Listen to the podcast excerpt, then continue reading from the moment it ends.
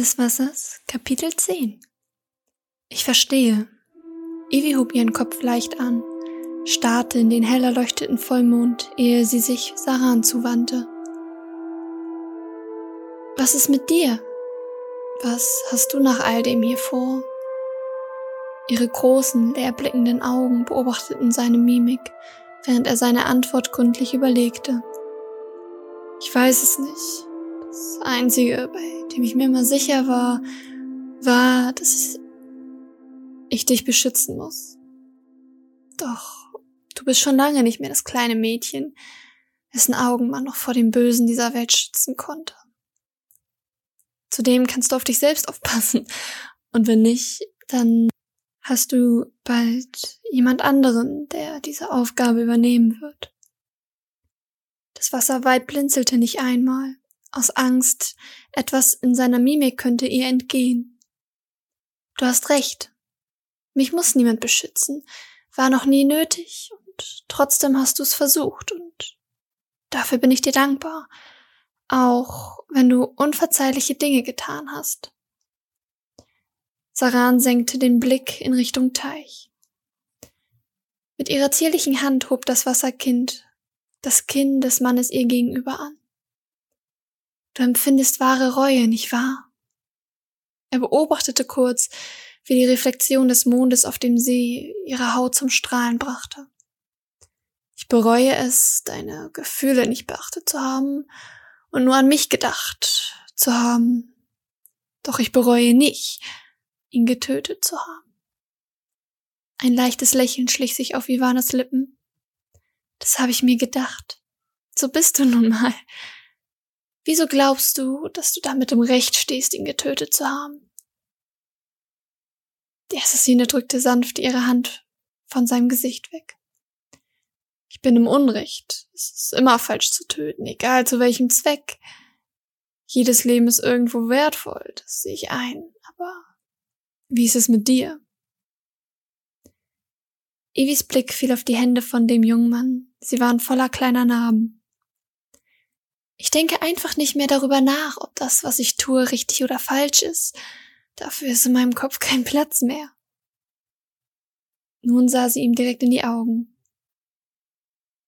Das weiß ich nur zu gut. Dies ist schließlich etwas, was du sehr deutlich zeigst. Du denkst nie darüber nach, was richtig oder falsch ist, wie die Gefühle der anderen sind, ob du sie damit verletzt. Ivana, du weißt echt gar nichts. Er wollte aufstehen, denn sie hatten ein sensibles Thema erreicht. Jedoch griff das Wassermädchen nach seinem Arm, so dass er sich wieder setzte. Was möchtest du nun von mir hören? Sag es mir und verwirre mich nicht noch mehr. Mein Kopf ist voller Gedanken, mein nicht vorhandenes Herz voller Emotionen und ich weiß nicht wohin damit. Ich schaffe es nicht, mit mir selbst ins Reine zu kommen. Saran fuhr sich durch die Haare. Er wusste nun echt nicht, was er ihr antworten sollte. Mit so etwas hatte der Assassine nicht gerechnet. Vor allem nicht von Ivana. Wie denkst du über mich? Ich meine, du weißt genau, wie ich denke und fühle. Doch ich stehe da vollkommen im Dunkeln. Ich weiß, es ist vermutlich ein ziemlich schlechter Zeitpunkt, um sich über so etwas Gedanken zu machen. Aber ich will dich nicht einfach an irgendeinen Wasserjungen übergeben müssen. Sie sah ihn nur an. Keinerlei Regung war an ihr zu bemerken.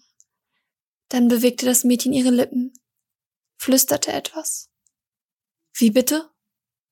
Sarah erwiderte ihren Blick. Ich brauche Zeit, um darüber nachzudenken. Ein Knirschen ertönte. Du hattest so verdammt viel Zeit und du willst noch mehr. Ivana, ich möchte nicht mehr warten. Sag mir endlich, wie du fühlst. Dann wirst du dich befreiter fühlen, weil diese Gedanken und Gefühle nicht mehr in dir verschlossen sind. Ivy hob ihre Hand. Sie ließ ihre Finger über das Gesicht des Mannes streichen.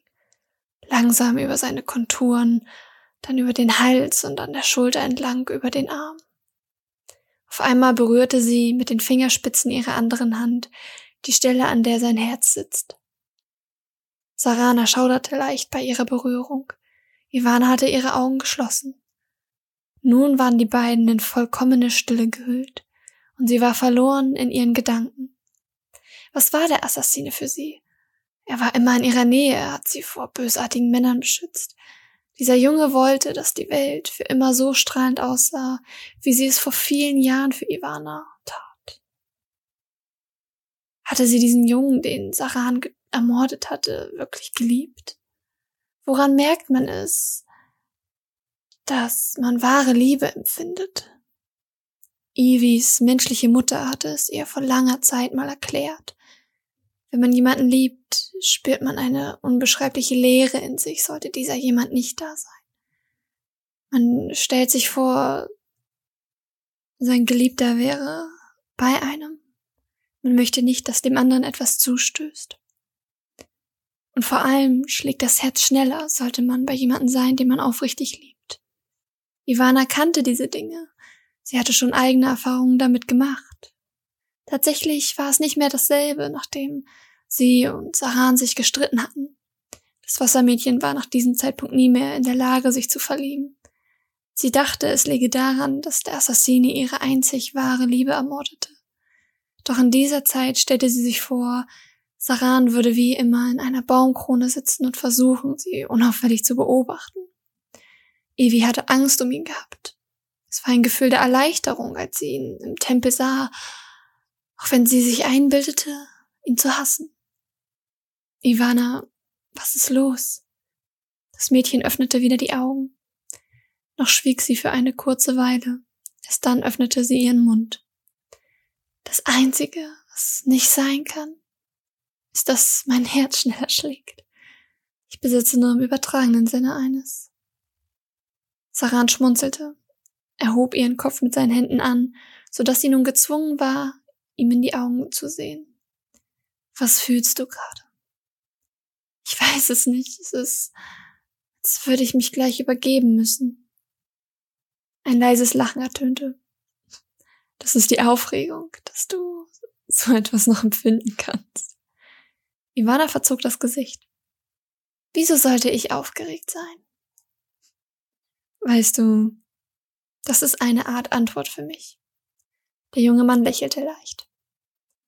Langsam näherte er sich ihr. Saran legte die Arme um das zierliche Mädchen und er zog sie an sich ran. Dann gab er ihr einen Kuss auf die Stirn. Es war ein merkwürdiges Gefühl für Ivana. Sie fühlte sich geborgen. Die Wärme seines Körpers gab ihr ein schönes Gefühl. Erst jetzt, nach all den Jahren, fiel ihr auf, welch einen angenehmen Geruch er hatte. Er roch nach Seeluft, Wäldern und Moos. Doch er hatte noch einen typischen männlichen Geruch. Und leicht konnte man auch Pergament riechen. Auf einmal ließ er sie los und kehrte zurück zu den anderen. Ivana sah ihm leicht verwirrt hinterher. Als er zu ihr zurücksah, lächelte er und deutete an, dass sie auch kommen solle. Ohne große Überlegung stand die junge Frau auf und folgte ihm. Wir haben gerade die Nachtschicht eingeteilt. Ivana, du setzt diesmal komplett aus. Sie nickte, ging an dem Lagerfeuer vorbei und legte sich auf einen Platz nahe des Feuers. Saran legte sich ein Stück von ihr entfernt, jedoch ihre Fingerkuppen berührten sich. Die erste Schicht wurde von Leo und Seleit übernommen. Daher legten sich auch die anderen schlafen. Als Evie die Augen wieder aufschlug, war die Welt schon leicht erhellt. Langsam färbte sich der Himmel. Nachdem sie sich gestreckt hatte, stand sie auf und setzte sich zu den Zweien, die gerade am Feuer saßen. Nen und Joy. Wir sollten bald aufbrechen. Der Feuerjunge sah Ivana an. Das sollten wir. Lasst uns schon mal die Pferde bereit machen. Somit erhob sie sich wieder und schritt auf die Tiere zu. Nen tat es ihr gleich, während Joy zu den anderen ging und sie weckte. Nun sammelten sie ihre Sachen zusammen. Lasst uns weiterreiten. Ivy war bereits auf ihr Pferd geklettert. Die letzten zogen nochmal den Sattelgurt nach und schwangen sich dann auch drauf. Leo wurde von dem Wassermädchen hochgeholfen. Sie war noch immer etwas unbeholfen, was das Reisen zu Pferde anging. Diesmal konnten sie nicht einfach drauf losreiten. Die Gruppe musste durch das dichte Unterholz. Die Wege waren kaum mehr auszumachen, soweit hatte sich die Natur hier schon das zurückgeholt, was ihr gebührte.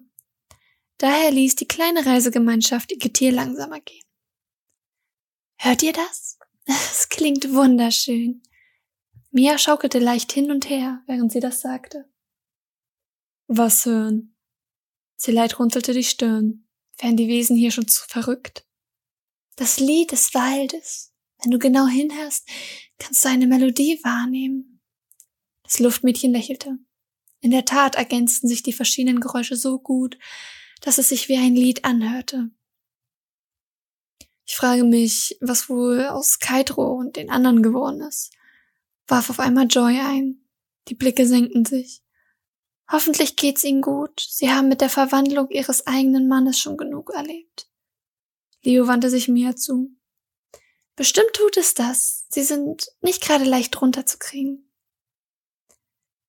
Zustimmende Laute murrten durch die Truppe. Sag mal, Saran und Ivana, was war das eigentlich gestern mit euch?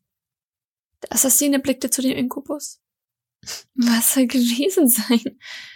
kam, bevor Saran antworten konnte, von dem Wassermädchen. Wir haben uns ein wenig unterhalten, da waren noch einige Spannungen, die verschwinden mussten. Mia kicherte. Vor allem von deiner Seite aus. Was, Ivi? Daraufhin gab Ivana keine Antwort. Sie hatte nicht gedacht, dass die Gruppe so viel davon mitbekommen hat. Das ist nicht wahr. Wir hatten lange Zeit, bevor ich zu euch gestoßen bin, einen sehr schlimmen Streit. Diesen haben wir nun beiseite gelegt. Nen zog eine Augenbraue hoch.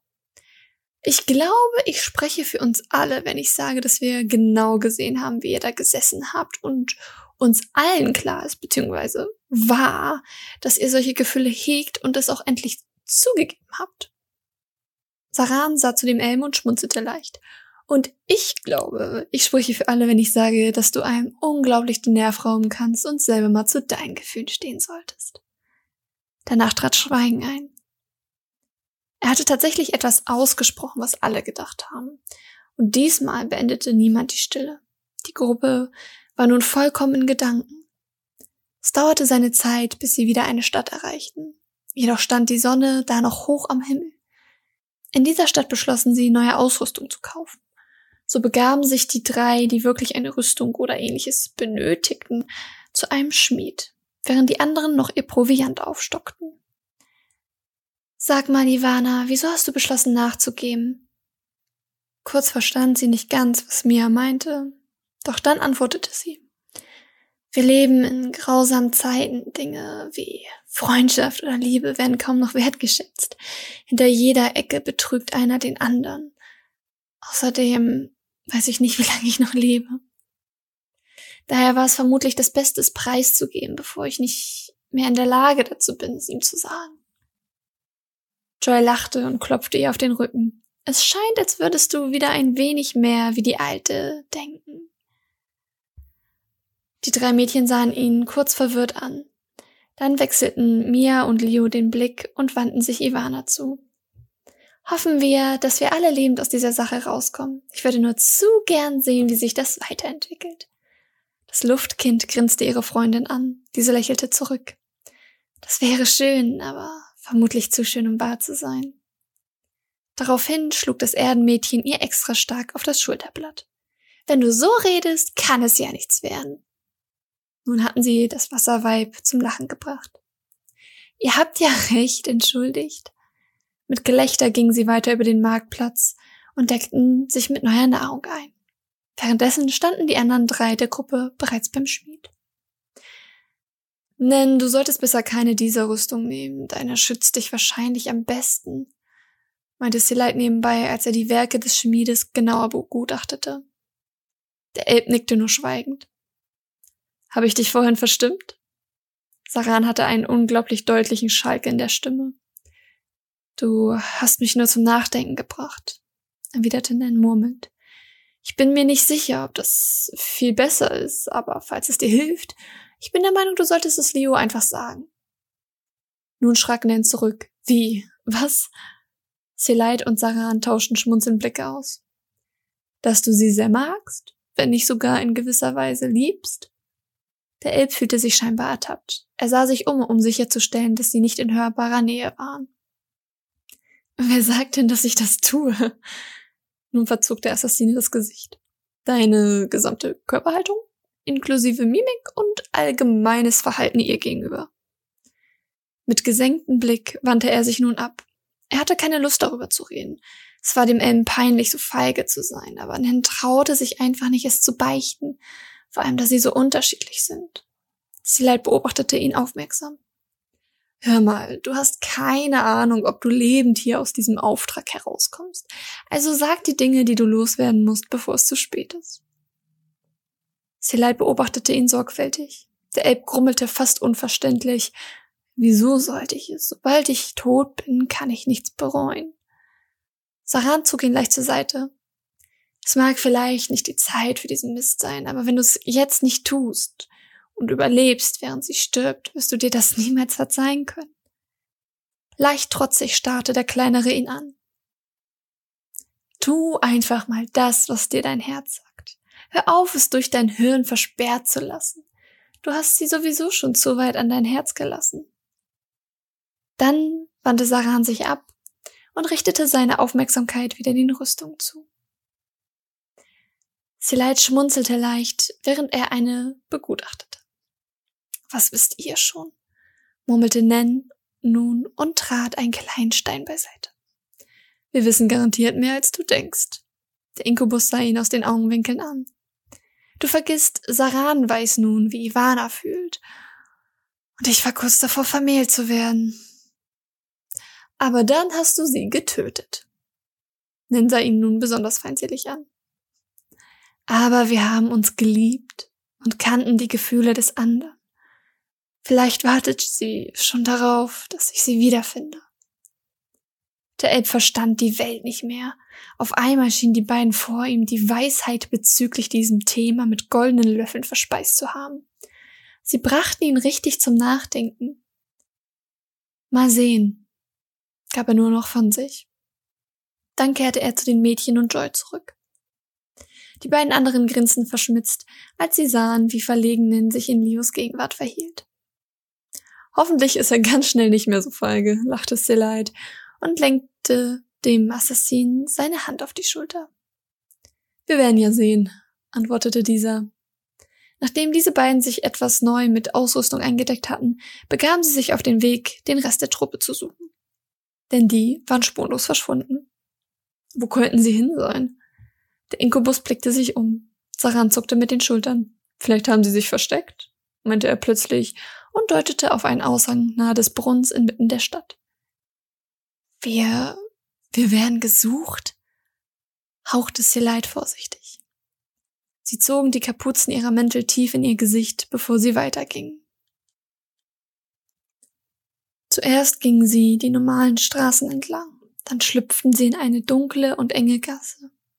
Als die Männer sich kurz umschauen wollten, um sicherzugehen, dass ihnen auch niemand folgte, tippte jemand vorsichtig auf Sarans Schulter. Da seid ihr ja endlich, flüsterte leise eine weibliche Stimme, verhüllt in einem tiefschwarzen Umhang. Hast du nichts gefunden, was noch auffälliger ist? Seleit hob eine Augenbraue. Das Mädchen hob den Kopf an. Die Brauen waren schon alle weg. Seid froh, dass ich überhaupt einen gefunden habe. Sarah lächelte leicht. Schwarz steht dir auch viel besser. Woraufhin sie nur die Augen verdrehte. Wir haben keine Zeit für so etwas. Ich schätze, ihr habt gesehen, warum wir auf einmal weg waren. Die suchen uns schon überall. Jemand hat uns verraten. Der Rest ist bereits außerhalb der Stadt. Ich kam nochmal wieder, um euch abzuholen. Daraufhin folgte nur ein schweigsames Nicken. Dann drehte sie um und ging los. Die beiden Männer folgten ihr vollkommen lautlos. Manchmal blieb sie stehen, sah um die Ecken und ging erst dann weiter. Es dauerte aber nicht lange, bis sie aus dem Irrgarten der Häuser raus waren. Sobald sie zwischen den Bäumen hindurch waren, liefen sie ein wenig schneller. Sodass die drei wenig Zeit brauchten, bis sie die anderen erreicht hatten. Gott sei Dank, wir hatten schon Angst, ihr werdet gefangen genommen wurden. Joy verschränkte seine Arme. Die beiden waren ungefähr noch im Herzen der Stadt, als ich sie erreichte. Ihr hättet uns auch einfach Bescheid sagen können. Mia trat leicht auf Selai zu. Hätten wir eben nicht, jemand hatte Ivana bereits erkannt und den Wachen gesagt, wo sie sie zuletzt gesehen hatten. Wir mussten da so schnell es ging raus. Saran beschwichtigte sie vorsichtig. Es ist ja niemandem von uns etwas passiert. Zumindest soweit ich es sehen kann. Kurz trat Stille auf, bevor sie ein Klappern von Hufen aufhorchen ließ. Doch es war nur ihr Getier. Direkt schwang sich Evi wieder auf das Pferd, welches sie sich mit Leo teilte, und half ihr rauf. Wir müssen weiter, die Zeit läuft uns davon. Durch diese Worte bewegten sie sich alle wieder auf ihre Tiere. Weiter ging die Reise. Sie waren alle noch lange nicht am Ziel. Das Dorf und die Burg, die davon umgeben war, war erst in der Ferne zu sehen, als die Sonne bereits wieder am Untergehen war. Doch dieses Mal ritten sie weiter. Es durfte weder mehr Zeit vergehen, noch durfte mehr geschehen. Zudem war etwas anders. Niemand verspürte Müdigkeit. Sie alle spürten bereits das Adrenalin. Die Gruppe war bereit für den Kampf. Und sie alle wollten ihn sofort bestreiten. Weit entfernt hörten ihre Ohren bereits die Melodie ihres Sieges. Natürlich waren die Tore des Dorfes geschlossen, als die Gruppe sie endlich erreichte. Daher konnten sie nicht den üblichen Weg nehmen und beschritten daher einen anderen. Mit besonderer Vorsicht verband Mia sich mit der Erde und drang so in das Dorf ein. Leise, fast einer Katze gleich, schlich sie in den kleinen Turm neben dem Tor. Dort überwältigte sie mit Leichtigkeit den eingeschlafenen Wächter. Langsam öffnete sie das Tor ein kleines Stück, so dass die anderen gerade so unter durchpassten. Genauso langsam und vorsichtig ließ sie es wieder hinunter. Weiter ging es in das Herz der Burg. Die Gruppe schlich an den kalten Steinwänden herum. Dort fiel Ivana der beinahe unsichtbare Eingang auf, der dafür da war, dass der schmierige Magier immer hinaus konnte, auch wenn alle Wege versperrt waren. Ivy erwischte ihn vor langer Zeit mal dabei, dort herausgeklettert zu sein. Bislang lief alles glatt, ein kleines bisschen zu glatt. Als die Truppe den Thronsaal betrat, gingen plötzlich alle Fackeln an. Ich wusste doch, ihr würdet auftauchen. Ivana kam bisher immer zurück. Das Wasserweib trat auf den widerlich grinsenden Prinzen zu. Ich dachte, ich hätte mich geirrt, als ich sagte, dass ihr Menschen die schlimmsten Kreaturen auf dieser Welt seid. Doch, oh Schreck, ich hatte recht. Der junge Mann kam ihr entgegen. Ach ja. Einer seiner Blicke richtete sich an Saran, bevor er sich gänzlich Ivy widmete. Ich schien es dir aber sehr angetan zu haben. Du kamst jedes Mal wieder zu mir zurück. Das schöne Mädchen rümpfte die Nase. Mir fiel lediglich nicht auf, wie sehr du nach Betrug und der Sehnsucht nach dem Thron riechst. Ein grausam helles Lachen hallte durch den Saal. Sollst du lügen, Kleines? Du wurdest wahnsinnig, war ich nicht bei dir. Unbeeindruckt sah sie ihm in die Augen. Du sagtest mir, mein Volk wäre nicht tot, du hättest eine Möglichkeit, sie zurückzuholen. Ich war so naiv, dir sofort zu glauben. Hast dich schließlich ach so wunderbar verhalten. Ich dachte, du wärst wie dein Vater es einst war, doch du bist von Geburt an verdorben. Er packte sie am Hals, während er antwortete. Das kleine Kind hier war doch selbst schuld an dem Dilemma. Allerdings rührte Ivana keinen einzigen Finger. Seht ihr das? Sie traut sich nicht mal Hand an mich zu legen. Sag, Saran, wie fühlt sich das an? Zu wissen, dass sie niemals gänzlich dir gehören könnte? Der Assassine hob nur eine Augenbraue, sonst war seine Miene vollkommen emotionslos. Ich sehe, wie sie dich anblickt. Voller Hass und Todesgelüste. Sie hasst dich mehr als alles andere. Im Gegensatz zu dir konnte sie mich nie mit diesem Blick ansehen. Der Prinz starrte ihr in die Augen. Dann schlug er sie von sich. Seron, es ist vorbei. Sieh es ein. Ich werde sowohl dich als auch diesen Widerling. Ein kurzer Blick ihrerseits wanderte hinter eine der Säulen. Der Magier befand sich ebenfalls im Saal, versteckte sich jedoch im Schatten. Auslöschen. Dein Vater kann man noch retten. Es ist nicht seine Seele, die verdorben ist, lediglich der Schleier, der sich um sein Herz gelegt hat. Man sah, wie sich seine Nasenlöcher aufblähten, und er fletschte leicht die Zähne, ehe er sich beruhigte. Danach stellte er sich gegenüber von Ivana. Dann versuch es, Fräulein. Allerdings habe ich jetzt was Besseres zu tun. Mit diesen Worten wandte er sich von ihr ab. Als Ivana einen Eisdolch nachwarf, zersplitterte er an einer unsichtbaren Wand. Der Magier war aus dem Schatten getreten. Sein schmieriges schwarzes Haar klebte an seinen Wangen, Der Buckel behinderte ihn leicht beim Gehen und seine Augen leuchteten, voller Verlangen zu töten. Die Wasserfrau trat auf ihm zu, wurde schneller und schneller, ehe sie mit Schwertern aus rotem Eis auf ihn einstach. Er versuchte ihr auszuweichen, jedoch traf sie ihn am Schienbein. Vor lauter Schmerz ließ sich der alte Mann fallen. Nun wechselte Ivana sich mit Joy ab. Mit flammenden Fäusten schlug er nach dem Magier. Bemerkbar anstrengend war für ihn der Versuch, es abzuwehren. Anfangs schlug der Feuermann immer wieder auf ein Schild ein, doch dann konnte er zu ihm durchdringen. Sein Schlag ließ den Widerling durch den Saal wirbeln. Wesen des Wassers. Eine Produktion von GZM Cosplay Management.